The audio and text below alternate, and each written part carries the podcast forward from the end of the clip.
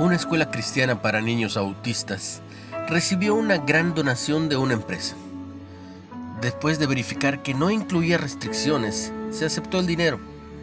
Pero luego la empresa pidió tener representación en el consejo y la directora lo devolvió.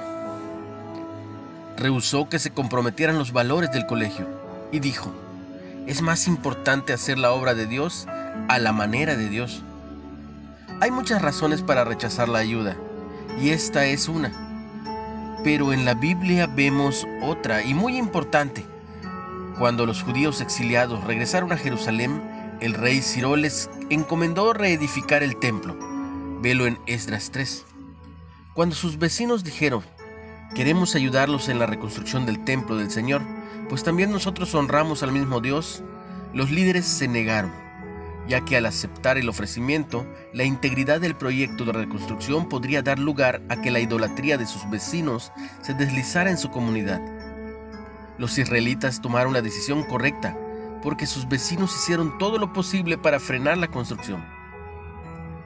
Con la ayuda del Espíritu Santo y el consejo de creyentes sabios, podemos desarrollar el discernimiento y decir que no a ofrecimientos amistosos que puedan esconder peligros espirituales.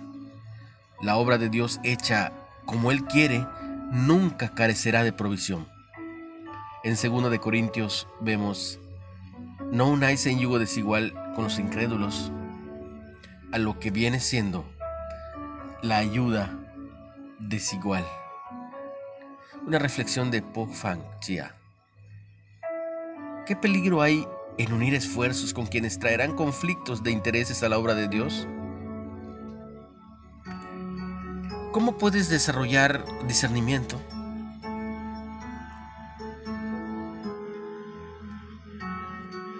Padre, que sepa discernir con quién asociarme.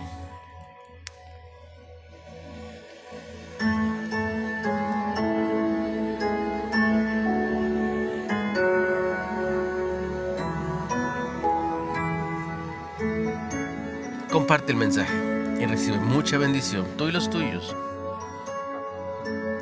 En el nombre de Jesús.